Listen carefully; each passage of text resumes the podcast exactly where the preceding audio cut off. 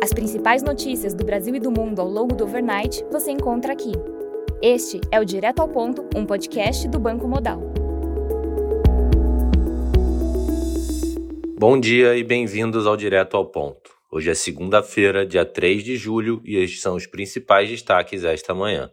No Brasil, em relação ao Banco Central, segundo o valor, o secretário executivo do Ministério do Planejamento e Orçamento, Gustavo Guimarães, afirma que o decreto da meta contínua de inflação não definirá um prazo específico, usando como base o horizonte relevante de política monetária, atualmente convencionado em 18 meses.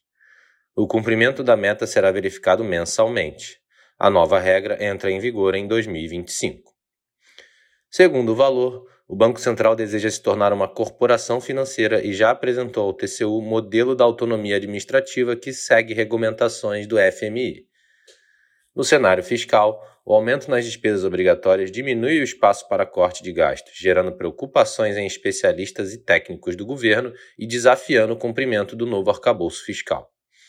O presidente da Câmara dos Deputados, Arthur Lira, resolveu iniciar a análise da reforma tributária em plenário já nesta segunda-feira. O objetivo é acelerar a tramitação para votar o projeto até a próxima sexta-feira.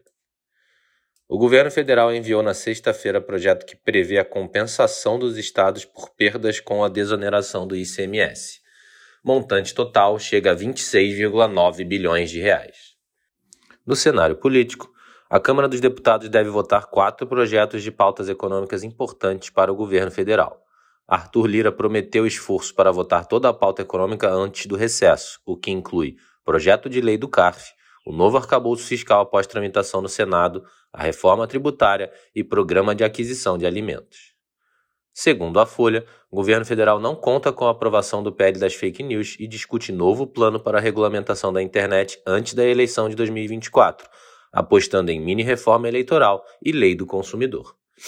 No cenário internacional, na Alemanha, o PMI de manufatura de junho registrou 40,6, abaixo do esperado 41 e do anterior 43,2.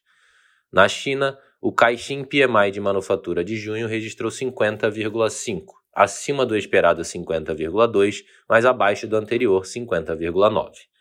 Na zona do euro, o PMI de manufatura de junho registrou leitura de 43,4, abaixo do esperado 43,6 e do anterior 44,8. Já no Japão, o Jibun Manufacturing PMI de junho registrou leitura de 49,8, em linha com o esperado, mas abaixo do anterior 50,6. Já na Austrália, o PMI de manufatura de junho teve leitura de 48,2, abaixo do esperado 48,6 e do anterior 48,4. Na agenda do dia, destaque para a divulgação do PMI de manufatura do Brasil às 10 horas da manhã. Às 10h45, teremos a divulgação do PMI de manufatura nos Estados Unidos. Às 11 horas, o ISM Manufacturing PMI também nos Estados Unidos. E às 3 horas da tarde, a balança comercial mensal no Brasil. Nos mercados, o dólar index avança 0,2%.